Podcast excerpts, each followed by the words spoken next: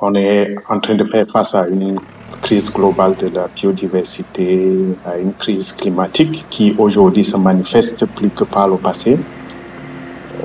Aujourd'hui, le monde entier a besoin de changer de paradigme.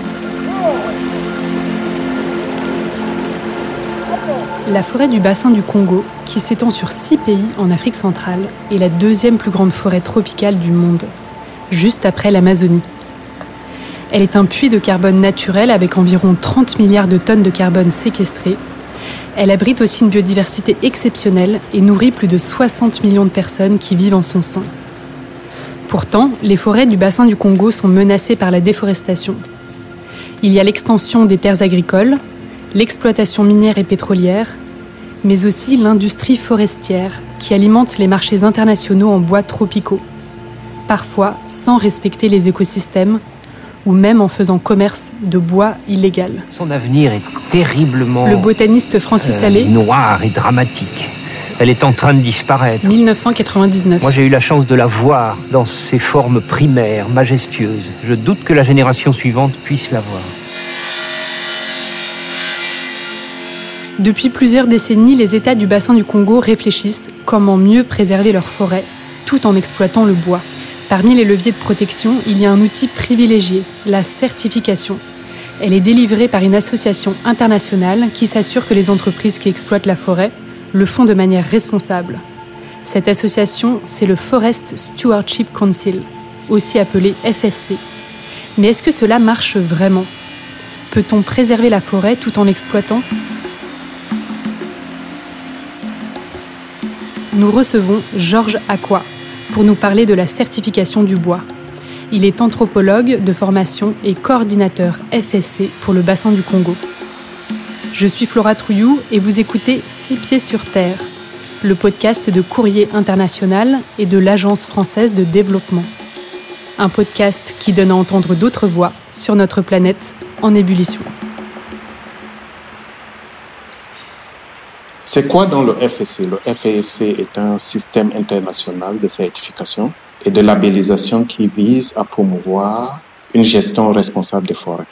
Cela signifie que la gestion des forêts par les opérateurs est soumise à des audits ou évaluations qui visent à déterminer l'adéquation de leurs opérations par rapport aux normes strictes de performance environnementale, économique et sociale qui constituent les fondamentaux de la certification FSC. Donc, les produits provenant des forêts certifiées FSC sont ensuite tracés et suivis jusqu'au consommateur final grâce au système de chaîne de contrôle de FSC. C'est donc un système de certification des produits de la source, de leur extraction, jusqu'à la table du consommateur final. Et la certification FSC permet aux entreprises et aux consommateurs de faire des choix éclairés sur les produits forestiers qu'ils achètent et, par conséquent, d'induire un changement positif dans les pratiques et les manières d'être pour que nos forêts restent saines pour les générations actuelles et les générations futures. Parmi les pays du bassin du Congo, le Gabon fait figure d'exemple. En 2018, son président a annoncé sa volonté d'amener toutes ses concessions forestières du pays à être certifiées FSC. Et au Gabon, les enjeux sont de taille, car sur les quelques 20 millions d'hectares de forêt, 15 millions sont destinés à l'exploitation du bois. Il faut dire que le Gabon aujourd'hui est reconnu comme un pays au haut couvert forestier et un faible taux de déforestation qui, depuis plusieurs années, met en place des politiques volontaristes pour se positionner comme un modèle d'économie verte. Bon, maintenant, entre la volonté et l'action sur le terrain, il y a tout un processus, des efforts, des défis à relever pour sortir du status quo qu'on a connu vers une nouvelle dynamique de gestion forestière et environnementale et vers des économies durables. Et nous travaillons aujourd'hui euh, à apporter notre appui technique avec le Gabon, à développer et exécuter un programme d'action qui va amener effectivement les entreprises à se certifier.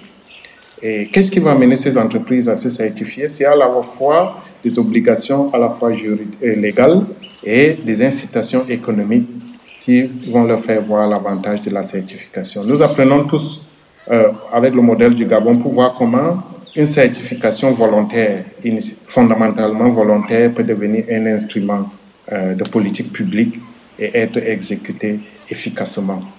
Euh, vu que le monde aujourd'hui, sur le plan international, demande des produits certifiés, avec l'Europe qui met en place des politiques de lutte contre la déforestation importée en Europe, ou alors l'opinion publique internationale qui exige de plus en plus la responsabilité en matière de gestion des forêts et même rejette des produits venant des forêts tropicales.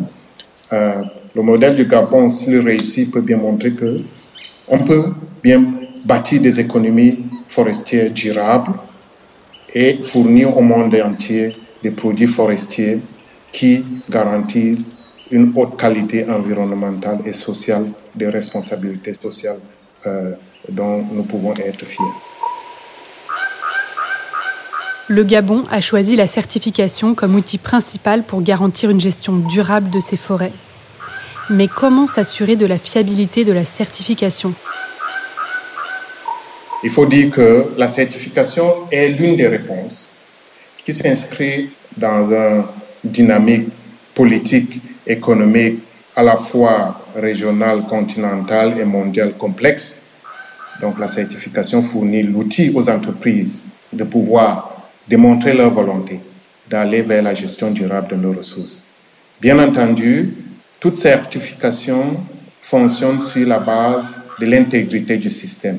FSC met énormément d'efforts à garantir l'intégrité de son système de certification et en fonction des pays, le suivi de ces efforts peut être bien entendu un défi.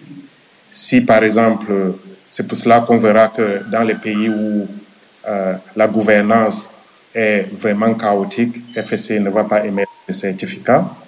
On a bien vu que depuis la guerre en Ukraine, FSC a suspendu tous les certificats au regard de la situation chaotique qui ne garantit pas euh, la fiabilité du suivi et la preuve que les critères fondamentaux de certification sont respectés. Donc, je veux dire qu'il y a des défis.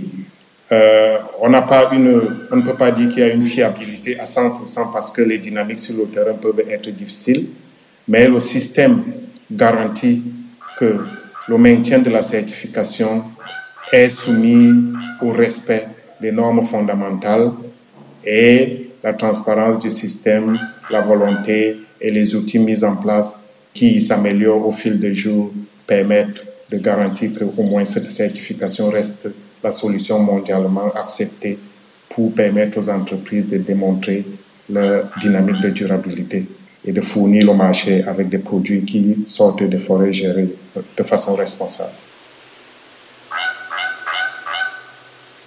Mais peut-on vraiment gérer durablement les forêts sans les appauvrir? N'est-ce pas un paradoxe de parler d'exploitation durable de la forêt? Pour Georges Aqua, la réponse est oui, mais à certaines conditions. La gestion durable des forêts est possible. Nous dépendons de la nature. Euh, si on pose ce problème pour les forêts, on le posera pour les savanes, on le posera pour euh, les autres écosystèmes. Est-ce que nous pouvons vivre de la nature de façon durable? Oui, si nous sortons de modèles économiques de prédation, de gaspillage, de consommation effrénée, de croissance illimitée que nous avons mis en place.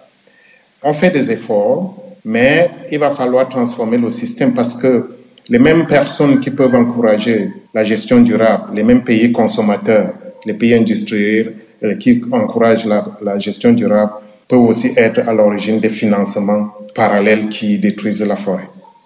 Comment est-ce qu'on transforme nos économies pour y arriver?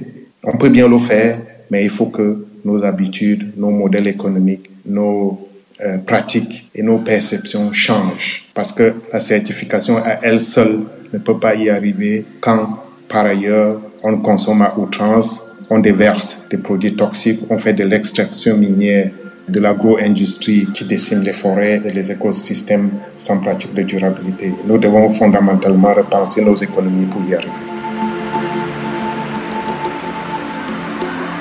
Vous venez d'écouter le troisième épisode de notre série consacrée aux forêts. Six pieds sur terre est un podcast coproduit par Courrier International et l'Agence française de développement. Cet épisode a été réalisé par Antoine Dabrowski. Musique de Lions Drum tirée de son album Kagabas. Et quant à moi, je vous donne rendez-vous dans le prochain épisode de notre série. Nous rencontrerons l'économiste Marie-Gabrielle Piketty pour décrypter les enjeux de l'exploitation de la forêt amazonienne au Brésil. À bientôt!